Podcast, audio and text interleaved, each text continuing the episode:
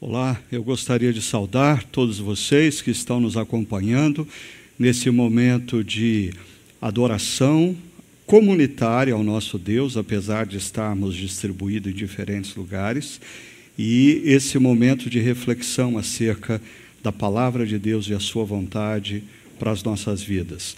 É, essa semana, dentre alguns encontros é, online que eu pude participar, com jovens pastores, tentando encorajá-los e dar a eles é, é, ideias e conteúdo nesse momento de crise. A um deles me abençoou profundamente quando ele fez a seguinte reflexão. Parece que é, no nosso mundo evangélico brasileiro, é, por muito tempo, é, pastores e líderes ah, oravam e pediam um avivamento, ah, sendo que sempre imaginavam é, esse avivamento acontecendo em auditórios lotados, em grandes ginásios, em grandes ajuntamentos. E, de repente, Deus parece que está nos dando um avivamento em moldes muito diferentes. Esse avivamento está acontecendo dentro das casas. Famílias estão se reunindo para ouvir a palavra do Senhor, pessoas estão encontrando tempo para ouvir uma reflexão bíblica e se renderem à vontade de Deus. E hoje nós vamos conversar sobre esse tema, experimente confiar. Mas eu queria convidar você inicialmente a fazer a seguinte reflexão: quando que no final do ano de 2019 você sonharia que nós estaríamos passando o que nós estamos passando. Certamente, você, assim como eu, ah, no final do ano de 2019, fizemos, ah, você fez planos, eu fiz planos, planos acerca dos meus investimentos financeiros, planos acerca ah, da carreira profissional, planos relacionados à vida familiar, mas de repente nós nos deparamos com o Covid-19 e todos os nossos planos se frustraram. Junto com medo, com ansiedade, com as incertezas, ah, com as perdas irreparáveis, nós estamos vivendo também um momento de uma grande pandemia de frustração. Deixa eu explicar isso. Eu vou começar exemplificando, mostrando para você ah, o que aconteceu no mercado financeiro. Ah, por exemplo, olha pra, comigo essa tela. No início de janeiro, eu, como muitos de vocês fazem, é, procurei consultar amigos, entendidos do mercado financeiro, ler acerca de possibilidades, e olha o que, no caso desse artigo, ah, nos apresentava: 97% dos gestores pesquisados acreditavam, está acreditam, porque esse artigo foi escrito no final do ano de 2019, que 2020 seguirá positivo para o Ibovespa. Ou seja, se você observar esse mapa aqui, ó, 56% desses especialistas acreditavam que a bolsa ia crescer de 10 a 20%, 19% dos especialistas, mais do que 20%, e com tudo isso nós ah, ah, sonhávamos ah, em ganhar um pouco mais de recurso, ganhar um pouco mais de dinheiro. Agora, diante disso, o que eu fiz? Ah, eu resolvi abrir um fundo de previdência privada para os meus netos, porque eu quero que eles também ganhem dinheiro e tenham recursos para viver a vida. E é claro, seguindo os conselhos que me foi dado, ah, eu abri um fundo de previdência para cada um, atrelado a multimercado e ações, e eles estavam felizes da vida com essa possibilidade. Agora, Três meses depois, o que acontece? Ah, os coitados estão 20% mais pobres. Ah, ah, é, é, um, é um jeito complexo de se começar a vida, mas essa é a vida do brasileiro. E os meus netos estão começando a vida como bons brasileiros. Já saem, ah, já iniciam a caminhada 28% mais pobres esse ano. Mas a, a, frustração não se dá só na área dos nossos investimentos. Ah, nós também tivemos frustrações relacionadas às empresas. Ah, eu conheço da nossa própria comunidade, de outras comunidades, empresários, homens de negócios que estavam é, é, altamente otimistas em relação ao que ia acontecer no ano de 2020, crendo num crescimento ah, do nosso país, e eles estavam destinando recursos para compra de maquinário para expansão das suas empresas, expansão dos seus negócios e, de repente, o que nós colhemos? Frustração.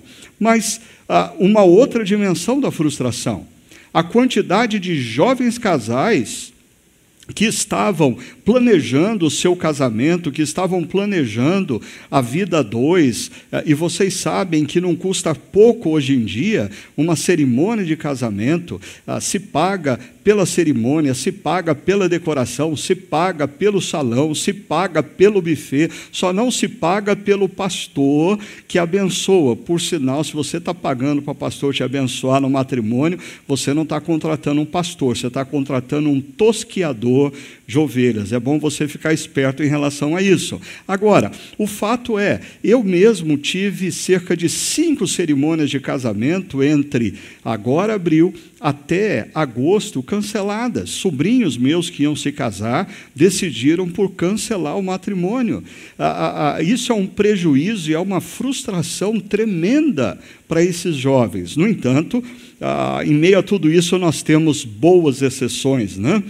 um jovem casal da nossa comunidade, o Eduardo e a Larissa, decidiram que eles iam se casar e que o Covid-19 não iria impedir. E numa cerimônia sem convidados presenciais, mas transmitida pelo Facebook, eles se casaram, eles receberam a bênção dada pelo pastor Juliano, e esse casal é, é, é, foi presenteado de uma forma que eu desconheço que outros casais tenham sido presenteados dessa maneira. Eles tiveram cobertura da Rede Globo de televisão no casamento deles e se tornaram notícia ah, do EPTV da nossa região de Campinas. Mas e as frustrações relacionadas aos planos de viagens? Né?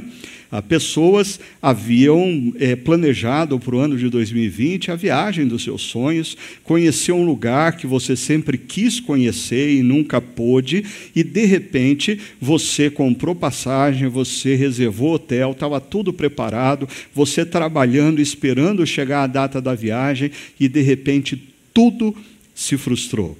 Ah, e não apenas esses que haviam planejado fazer a viagem dos sonhos. Se você é como eu, que gosta de viajar e estar em determinados lugares, pare e pense comigo numa coisa. Por exemplo, aqueles que conhecem e gostam de visitar países como a Itália, ou mesmo cidades como Nova York, é, pense um pouco quanto tempo se levará para que nós nos tornemos confortáveis e nos sintamos seguros para entrar num avião e andar numa cidade como Nova York, ou entrar num avião e visitar o Coliseu de Roma sem medo de ser contaminado.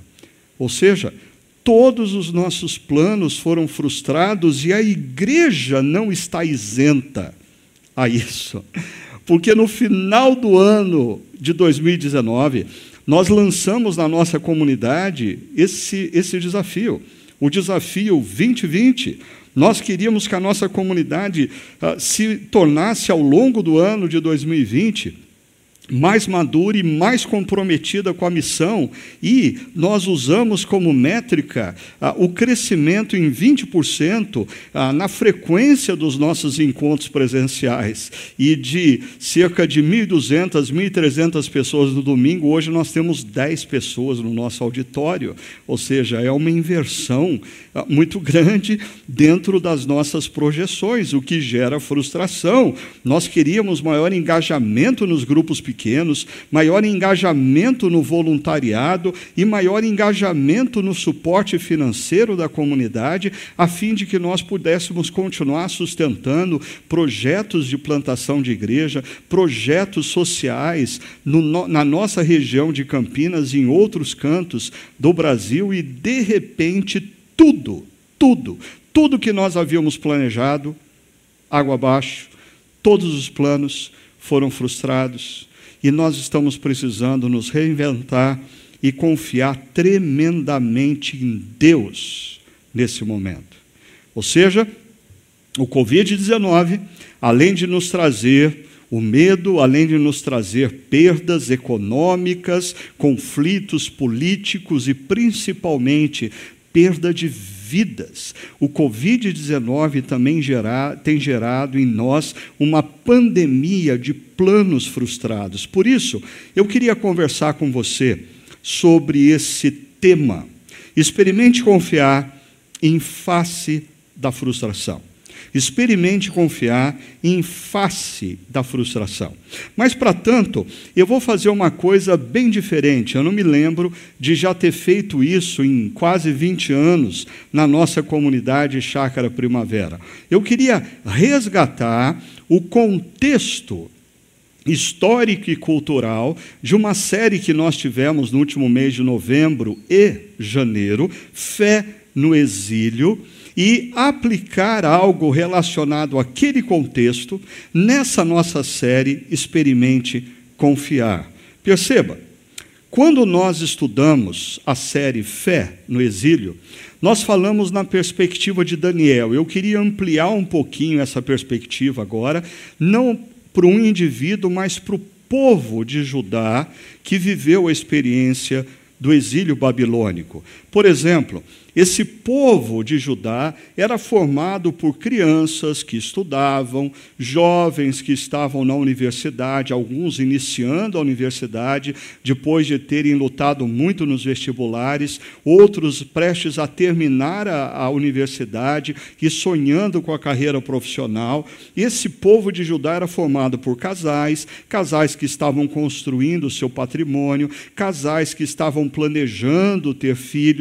Esse povo povo de Judá era formado por agricultores, comerciantes, quem sabe alguns agricultores pensando em expandir a sua plantação para ter uma maior colheita, comerciantes que estavam é, é, é pensando em abrir filiais é, é, em outras cidades de Judá, ou talvez transformar o seu pequeno negócio numa franquia. Eles tinham sonhos, eles tinham planos, eles tinham projetos e, de repente, o que acontece? Eles são deslocados para o exílio na Babilônia. E isso gerou certamente frustração na vida dessas pessoas. Ah, ah, planos foram frustrados. Crianças e jovens tiveram que deixar suas escolas. Casais que construíram casas ou compraram casas tiveram que deixar para trás as suas casas. Ah, comerciantes e agricultores que tinham planos para os seus negócios perderam o investimento e, de repente, eles estavam numa situação completamente diferente, tomados pela frustração dos planos. A grande pergunta nesse contexto é: o que fazer? Como lidar com isso? Será que o, o que eles deveriam fazer nesse contexto é simplesmente desanimar, jogar a toalha e esperar pela depressão? Ou eles deveriam abraçar o triunfalismo raso, o triunfalismo burro, de alguns profetas da ocasião que insistiam em dizer para eles que o que eles estavam passando não era tão sério, não ia demorar e tudo ia voltar à normalidade muito rapidamente, ou ainda eles deveriam esperar passivamente, já que eles estão no exílio, já que eles estão longe dos seus negócios, das suas casas, dos seus investimentos, então ah, eles iam maratonar na Netflix de pijama o dia inteiro e esperar alguma coisa acontecer, afinal de contas, eles não tinham nada para fazer. Perceba que nesse contexto algo interessante emerge. Deus pede para Jeremias escrever uma carta aos exilados. E essa carta nós encontramos em Jeremias, capítulo 29. Ah, eu queria convidar você a, a dar uma olhada é, em alguns trechos dessa carta, Ah, e a partir de agora, o que eu vou fazer é justamente o que eu prometi. Nós vamos usar o contexto da, da, da série Fé no Exílio para trabalhar a aplicação no Experimente Confiar. Vai ser interessante isso. Veja só, o texto de Jeremias, capítulo 29, começa com o verso 1, dizendo o seguinte: Este é o conteúdo da carta que o profeta Jeremias enviou de Jerusalém aos líderes que ainda restavam entre os exilados, os sacerdotes, os profetas e a todo o povo que Nabucodonosor deportara de Jerusalém para a Babilônia. Interessante, acompanhe comigo o fato de que a carta é destinada a líderes ah, e, consequentemente, parte desse grupo de liderança, no caso do povo de Judá, envolvia os sacerdotes e envolvia os profetas também. Ou seja, em momentos de crise, líderes não têm o direito de ficarem escondidos atrás das colunas. Em momentos de crise, líderes precisam olhar a realidade e fazer uma interpretação correta da realidade. Em momentos de crise, líderes precisam orientar o povo na direção correta. Isso se aplica a líderes políticos, isso se aplica a líderes empresariais, isso se aplica a líderes religiosos tempos de crise não são momentos em que líderes ah, devam pensar nos seus próprios projetos pessoais, por sinal, eu acho que um verdadeiro líder jamais deve pensar em si mesmo, mas sim ah, pensar e ponderar acerca da vocação que Deus deu a ele de cuidar e orientar pessoas. Mas, especialmente na crise,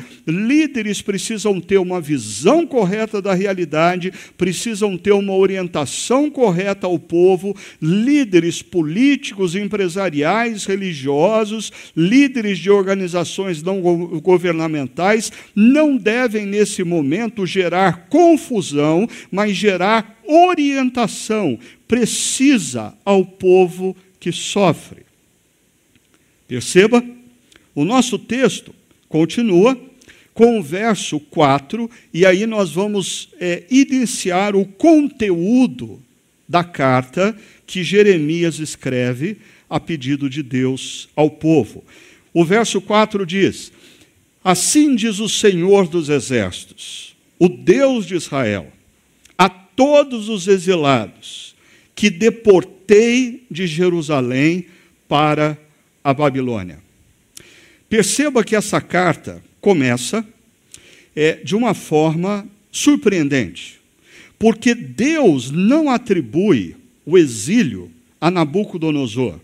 Deus não atribui o sofrimento do povo de Judá, naquele momento, à Babilônia. Deus diz, perceba o verbo, Ele mesmo foi quem deportou o povo para a Babilônia. Ele Deus está acima de tudo e de todos. Deus está acima de absolutamente todos os eventos que acontecem nas nossas vidas e na nossa história. Por isso, eu queria convidar você hoje para, primeiramente, em face da frustração, ter uma consciência.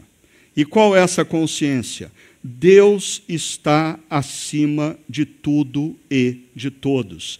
Deus está acima de tudo e de todos. Perceba, Deus não foi surpreendido com o Covid-19. Ah, ah, Deus não foi pego de surpresa. Deus não estava distraído do seu alto e sublime trono quando de repente um vírus passou a contaminar homens e mulheres no nosso mundo. Isso não significa dizer que o que está acontecendo no nosso momento atual é uma vontade deliberada, planejada pelo nosso Deus, porque este, o, o que nós estamos colhendo, nós precisamos sempre nos lembrar, é fruto fruto daquela rebelião, é fruto da opção dos nossos primeiros pais de viver em autonomia, viver longe dos planos de Deus, viver longe dos valores e princípios de Deus. O que nós temos hoje como sociedade humana não é fruto da vontade do Deus Criador e Redentor, mas é fruto da vontade de homens e mulheres que insistem em viver os seus próprios caminhos com autonomia e independência dos valores e princípios do Deus Criador. A natureza está reagindo, o nosso corpo está reagindo, o sistema econômico está colapsando, o mundo político está andando, entrando em crise. A consequência do quê? Daquela rebelião, daquela opção dos nossos primeiros pais de viverem longe do Deus Criador. Mas isso não significa que Deus foi pego de surpresa e de que Deus perdeu o controle da história. Absolutamente tudo o que está acontecendo no atual momento, Deus tem o controle e agora ele tem um propósito para conduzir através dos eventos históricos que estão ocorrendo no nosso mundo. Perceba como, em Daniel capítulo 1, verso 1 e 2, nós reforçamos essa ideia, porque olha só o que Daniel escreve nos primeiros versos do seu livro. No terceiro ano do reinado de Joaquim, Nabucodonosor veio a Jerusalém e a sitiou. E o Senhor entregou Joaquim nas suas mãos. Perceba, Daniel não diz que foi Nabucodonosor que venceu Joaquim não diz que a Babilônia prevaleceu sobre Judá. Ele diz que Deus entregou Joaquim nas mãos de Nabucodonosor.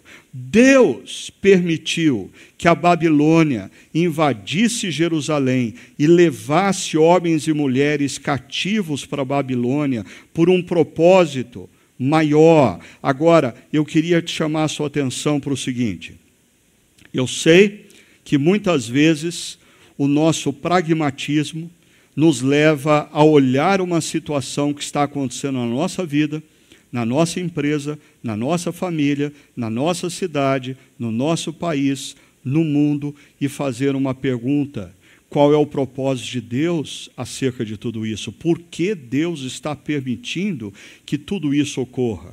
Eu queria ser muito claro com você. Ah, nem sempre nós vamos ter essa resposta de forma imediata.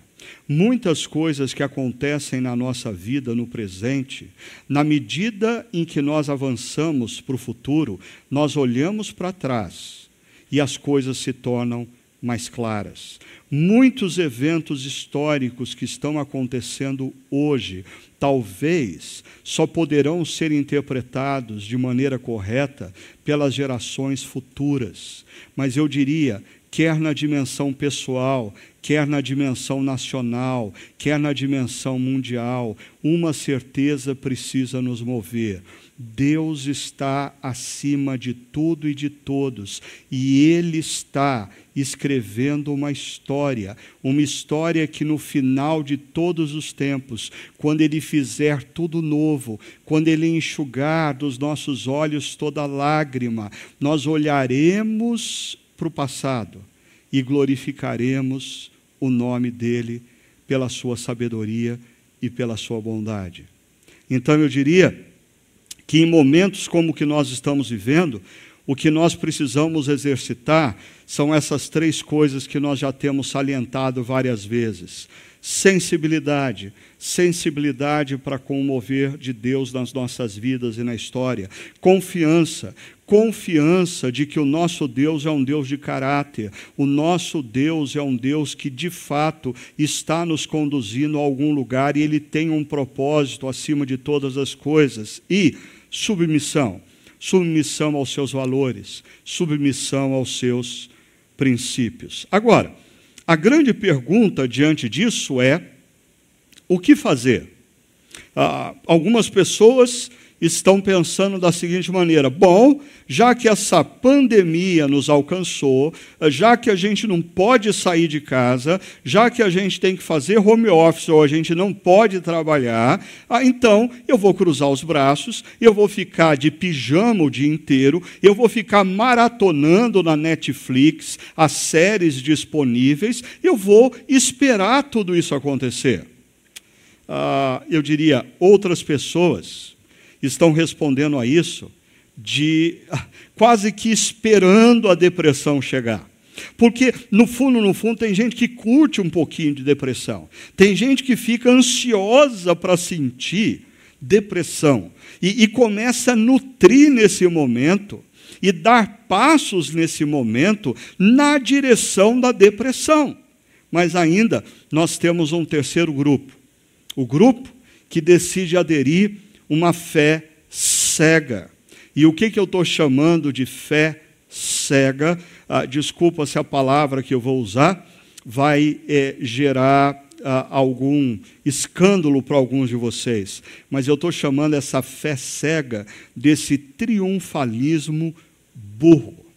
Esse triunfalismo que tem sido pregado por alguns líderes religiosos de que tudo vai passar e vai passar rapidamente, de que o que nós estamos enfrentando não é tão sério assim. Ah, gente, o mundo parou.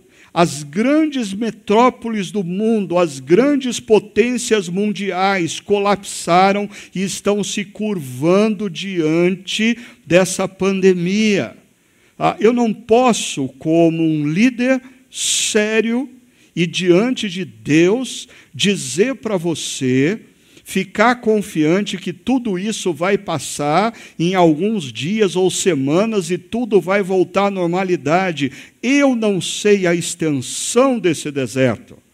Como líderes cristãos, aqueles que se chamam pastores não deveriam estar profetizando que esse deserto vai ser curto.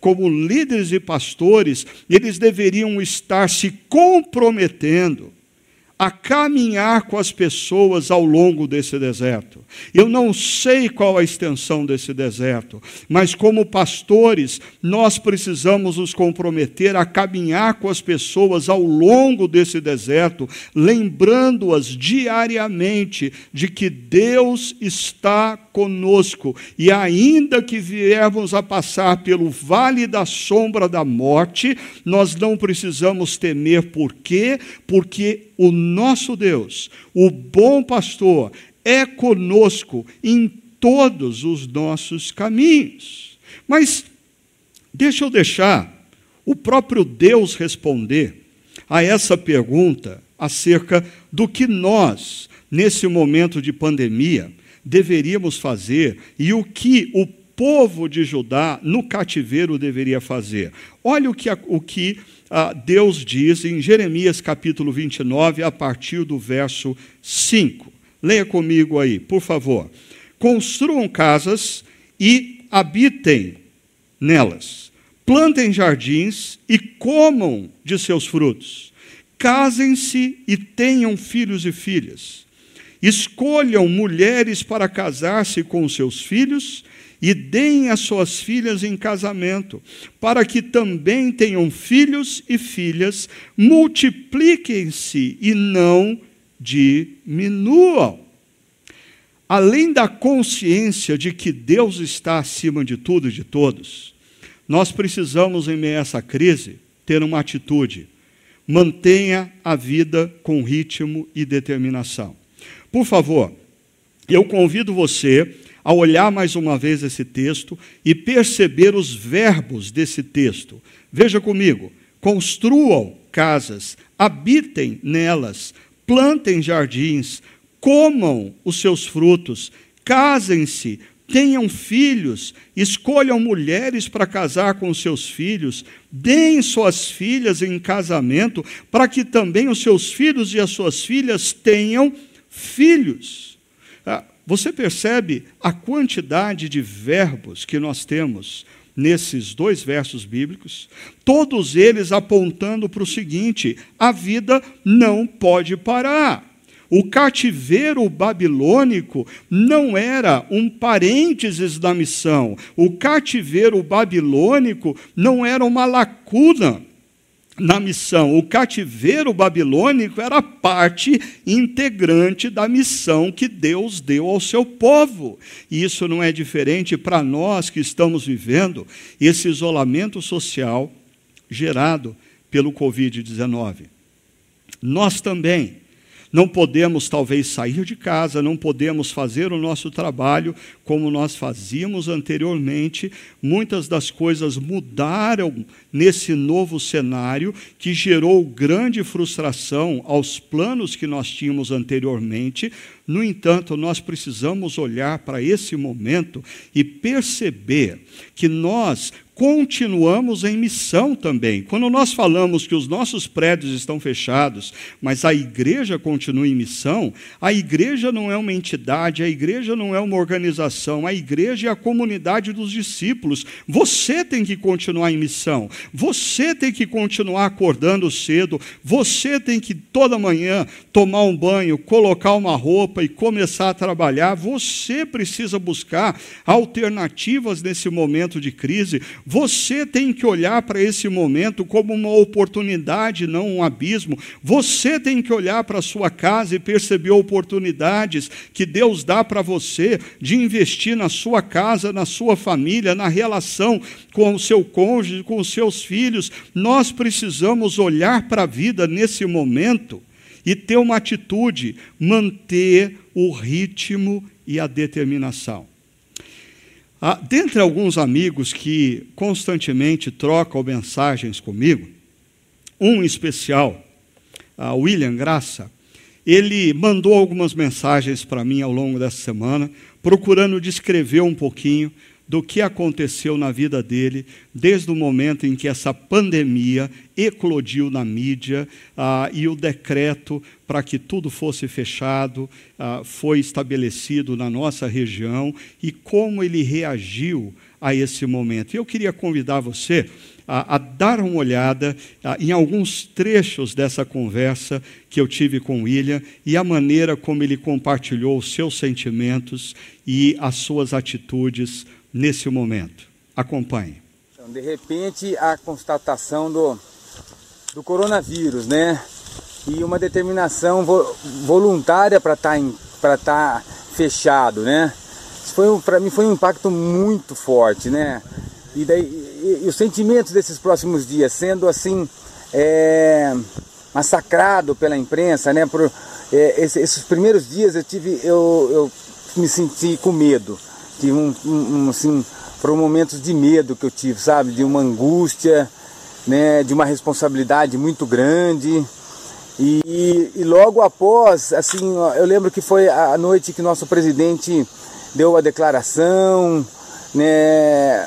E eu, eu passei essa noite na primeira é, pronunciamento dele, né?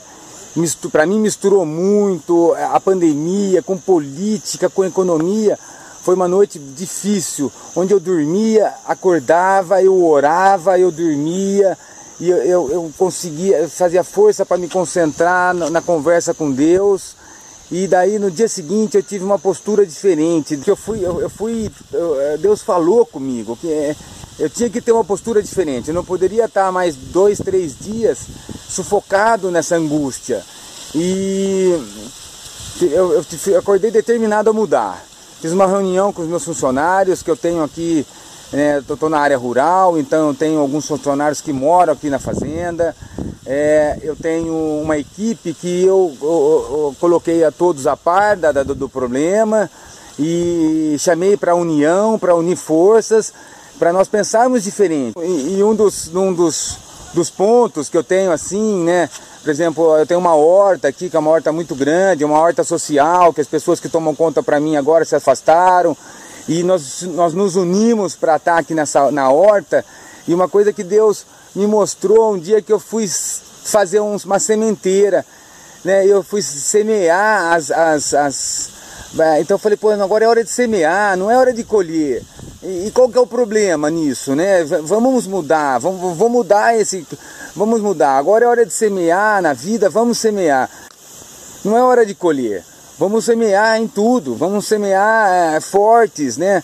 Mudar, mudar pensamentos. É, é, isso me fez um alívio nesses últimos dias, que eu tenho vivido assim muita paz. Lógico que eu sei que da porteira para fora aqui da fazenda, eu tenho problema, eu tenho responsabilidades, eu tenho um comércio, eu tenho, né, juntando tudo o que a gente tem, nós temos 30 funcionários que dependem de uma posição minha, né, de uma então eu tenho que também ser eh, uma referência para eles, né? uma luz para eles enxergarem que vai passar, isso vai passar. E também eu fico pensando assim, é uma hora de começar de novo. E qual é o problema de começar de novo? Né? Eu já tive nas minhas vidas altos e baixos e comecei várias vezes. Então eu não me sinto com problema de, de começar de novo. Eu, eu repito assim, eu tenho repetido muito, é, dando força para todos. Né? Qual que é o problema de começar a vida de novo? achar o caminho certo, mudar, né? O certo o que, que é? São as coisas listas, verdadeiras, coisas que Deus vai abençoar, é começar de novo, não, não tem problema nenhum começar de novo. Não pode entrar em desespero e pânico que tudo parou, não. As coisas vão, vão voltar. Eu acredito muito que vai ser muito diferente. Até torço para que seja diferente mesmo. É hora de nós é hora de semear, é hora de negociar, negociar com o credor, negociar com o devedor, é hora de muita, assim, né, muita sabedoria. E eu acho que nós temos a vantagem de ter a sabedoria divina mostrando pra gente, sabe? Isso tem confortado muito, muito mesmo meu coração. Certamente você, ah, ouvindo o William falar e vendo o visual no fundo, ah, pensou se é para viver isolamento social, você também gostaria de viver o isolamento social que o William está vivendo no lugar que ele está vivendo, né? Mas o que me impressiona é nas palavras do William, aqueles que conhecem ele sabem que ele é um empresário, ele tem negócios, ele tem funcionários para pagar, o negócio dele foi diretamente afetado com toda essa crise, mas é impressionante como ele está se reinventando, como ele está olhando a situação como uma oportunidade uh, de fazer e fazer melhor. E ele não está se deixando vencer pelo pessimismo ou pela depressão, mas ele literalmente está tendo uma atitude correta nesse momento, que é a atitude de a, a, a manter a vida com ritmo e determinação. Mas deixa eu voltar ao verso 5 e 6 de Jeremias e pontuar uma outra coisa para vocês. Nós precisamos ter uma consciência, Deus está acima de tudo, de todos. Nós precisamos é, é, ter uma atitude, ou seja, manter a vida com ritmo e determinação, mas nós precisamos também fazer uma reflexão nesse momento, uma reflexão que envolve algumas áreas. Primeiro, reorganize suas prioridades, ou seja, o trabalho deve ser feito com dedicação, quer você esteja na empresa, quer você esteja em casa, quer você esteja em Judá, quer você esteja na Babilônia.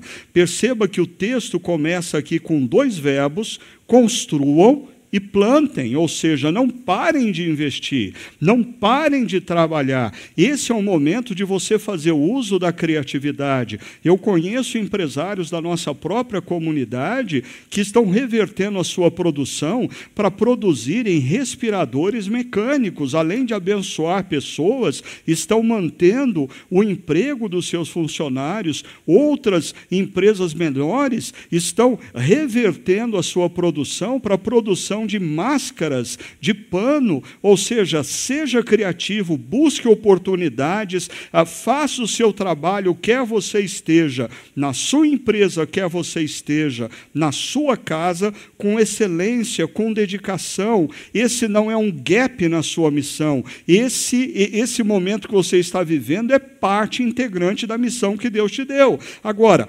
nessa reflexão, eu queria convidar você também a pensar no trabalho com tempo para desfrutar.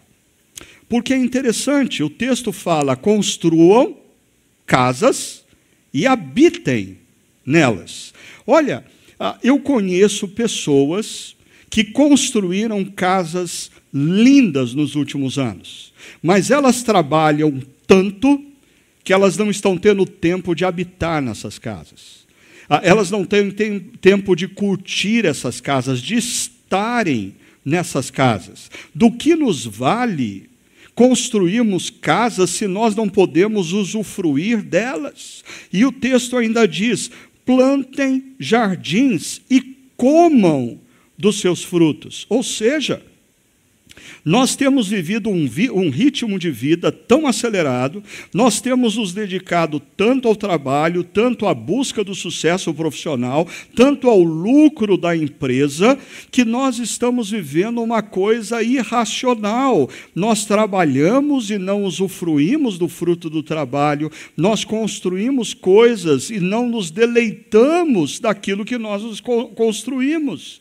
E o que Deus estava pedindo ao povo na Babilônia, Babilônia era: construa, mas aproveite, desfrute, plante, mas encontre tempo ah, para comer do próprio fruto que você plantou. Ou seja, eu acho que esse momento de crise é um momento que tem nos convidado a repensar essa dinâmica do trabalho e do prazer. O prazer faz parte do plano de Deus para as nossas vidas. O Deus Criador, quando cria o universo, segundo o relato de Gênesis 1 e 2, ele encontra o momento momento que ele diz a cada dia, por hoje chega, e a cada seis dias, chega, eu vou descansar, eu vou desfrutar. E eu conheço homens e mulheres das mais variadas idades, jovens e idosos, que estavam vivendo uma vida sem tempo para desfrutar.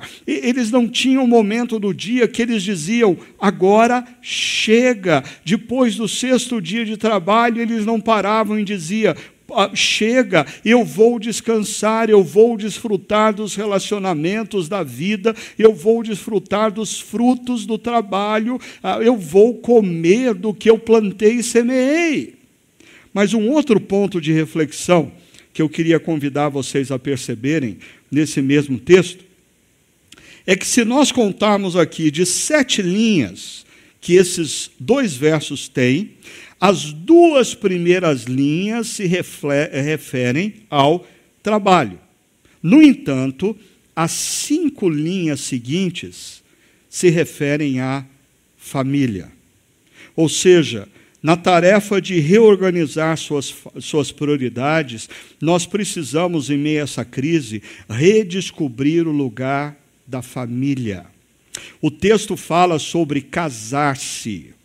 Existem jovens que estão se dedicando nesse mundo irracional tanto ao sucesso profissional, tanto à titulação acadêmica, que o casar-se tem se tornado algo de segundo plano e faz parte do plano de Deus para as nossas vidas, porque Ele nos criou como seres relacionais. A família é parte do projeto de Deus. Quantos jovens em busca de ter mais do sucesso profissional, da carreira acadêmica, têm aberto mão do privilégio de ser pai e mãe. A paternidade, a maternidade é uma das maiores bênçãos que Deus nos deu. E é interessante, olhe novamente o texto comigo, por favor.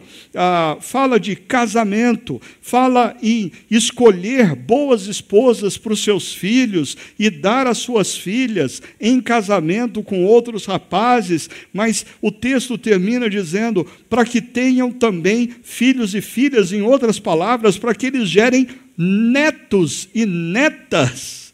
Há tantos pais e mães que estão aguardando por esse momento. Ah, é claro, ah, quem sabe nesse momento, aonde as pessoas não podem sair de casa, aonde não tem jogo de futebol para assistir, aonde as séries de TV chega uma hora que se tornam a, muito chatas, quem sabe alguns dos jovens casais encontrem tempo de fazerem filhos. Quem sabe nós tenhamos daqui nove, dez meses uma geração Covid-19, mudando o rumo da geração Z. Né? Nós temos uma nova geração de bebês. Mas, brincadeiras à parte, o texto bíblico é sério e nós precisamos ponderar nisso.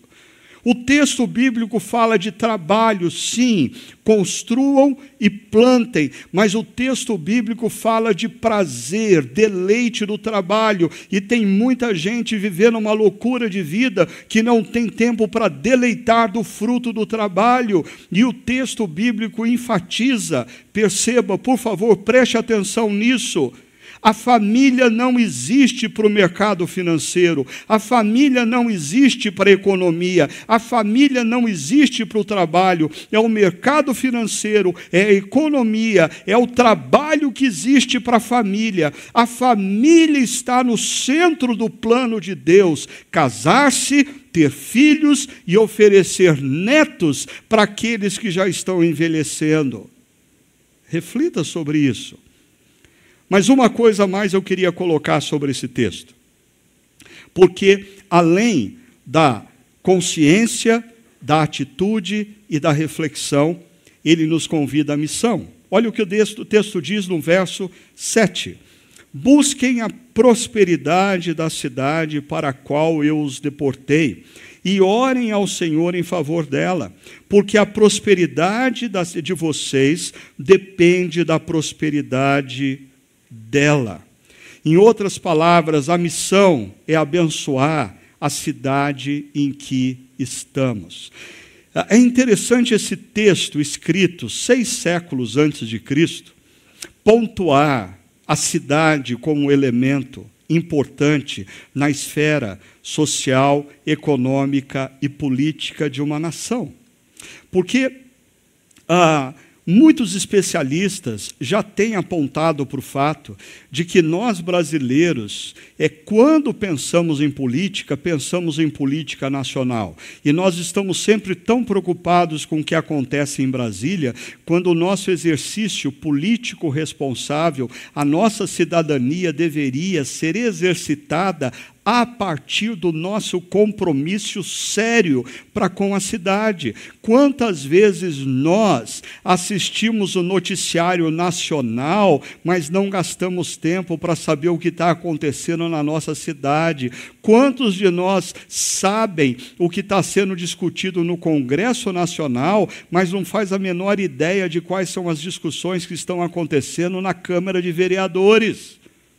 Interessante o Covid-19 começou a fazer a gente ficar preocupado para saber quantos hospitais nós temos na nossa cidade ou nas nossas cidades, quantos leitos de UTI nós temos disponíveis, ah, o, o que os nossos prefeitos estão fazendo para nos proteger, o que a Secretaria de Saúde do nosso município está ah, fazendo para minimizar os efeitos dessa pandemia.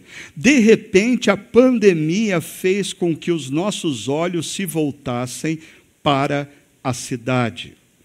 E isso nos faz pensar que a nossa missão como cristãos, seja você da cidade que você pertence, é abençoar a cidade em que você se encontra.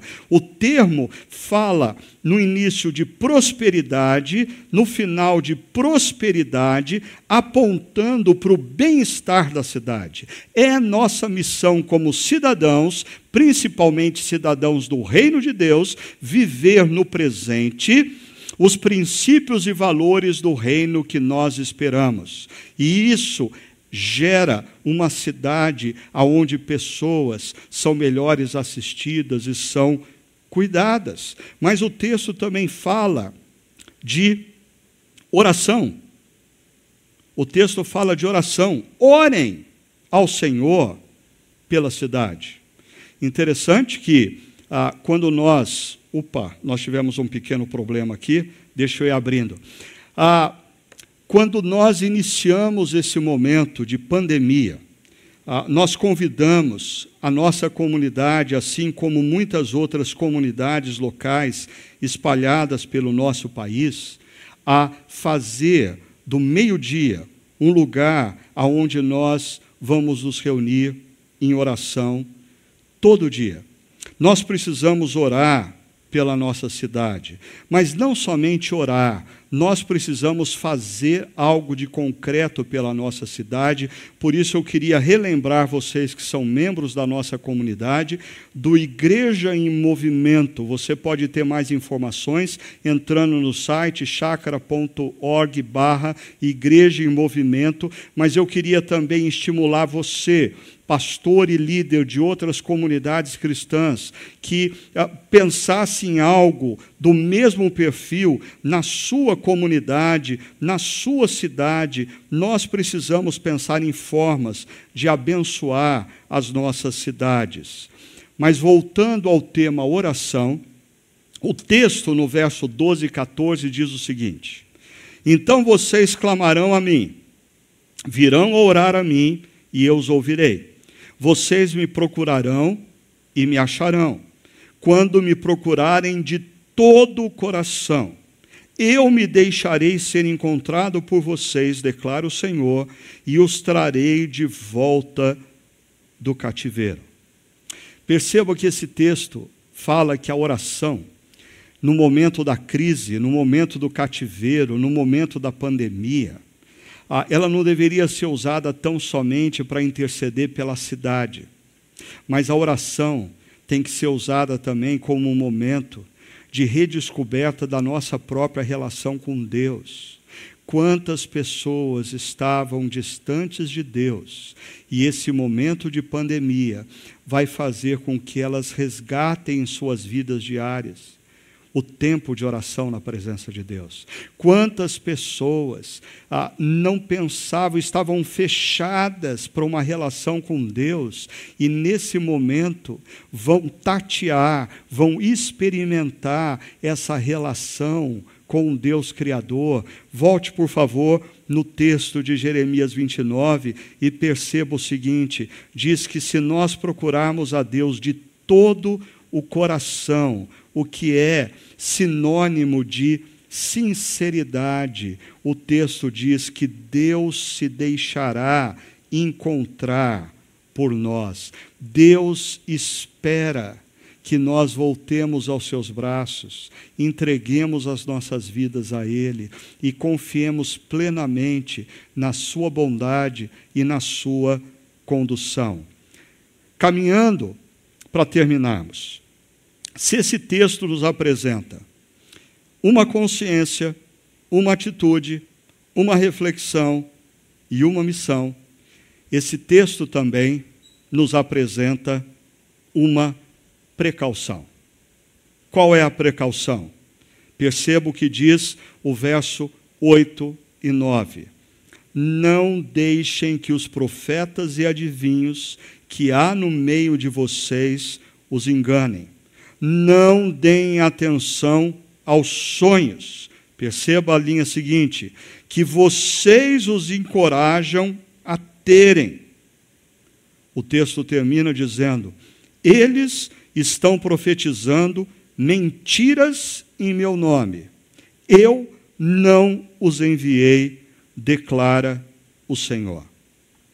No contexto babilônico, existia um grupo de profetas profetizando o triunfalismo raso, profetizando que aquele período seria um, um período curto e, consequentemente, as pessoas não deveriam se preocupar em construir casas, em plantar, em usufruir da sua casa, dos frutos do seu trabalho, em reorganizar a sua família à luz desse novo cenário, porque esses profetas estavam dizendo que Deus disse a eles que esse período seria altamente curto e tudo voltaria à normalidade rapidamente. O texto diz que Deus mandou Jeremias dizer ao povo: Eu não enviei esses profetas.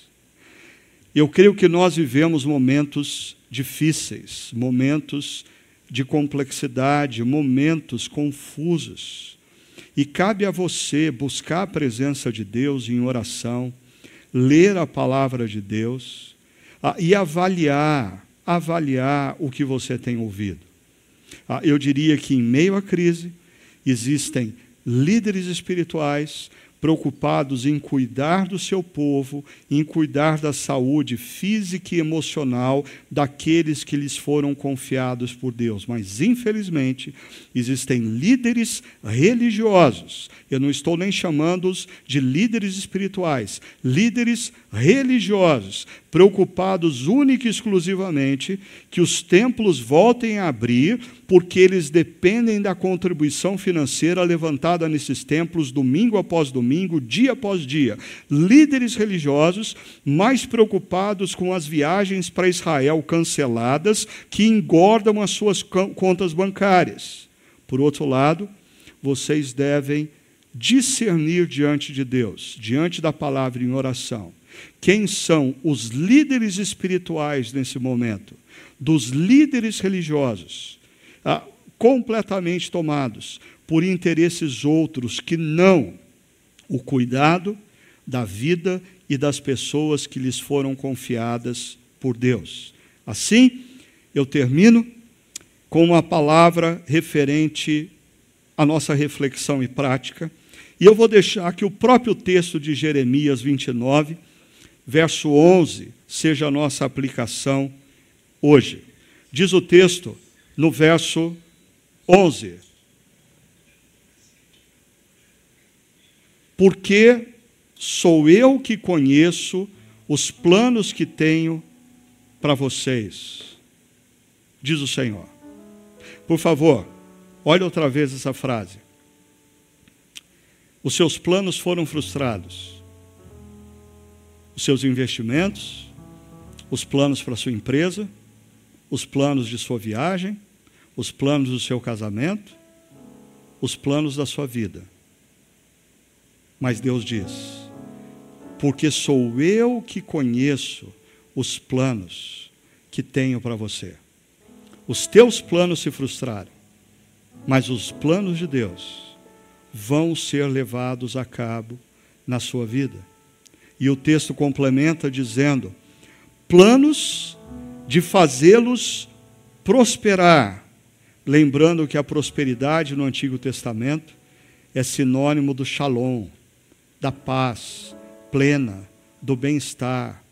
Deus vai nos conduzir ao shalom, quer num futuro breve das nossas vidas, quer quando os nossos olhos se fecharem para a história e se abrirem para a eternidade. Planos de fazê-los prosperar e não de lhes causar dano, planos de dar-lhes esperança e um futuro. Esperança. Esperança na nossa história.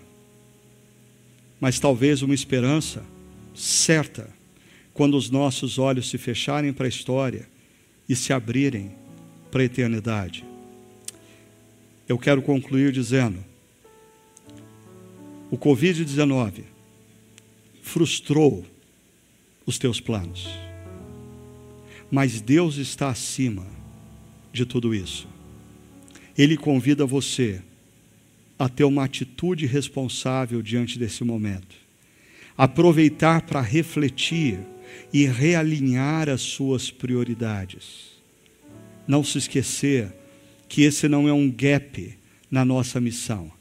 Você precisa olhar para a sua cidade e pensar em formas de abençoar principalmente os menos favorecidos nesse momento e orar. Orar pela cidade e orar pela sua vida. Experimente confiar em face da frustração. Experimente confiar nesse Deus que te promete que quer te conduzir por caminhos de amor e de bondade. Experimente confiar.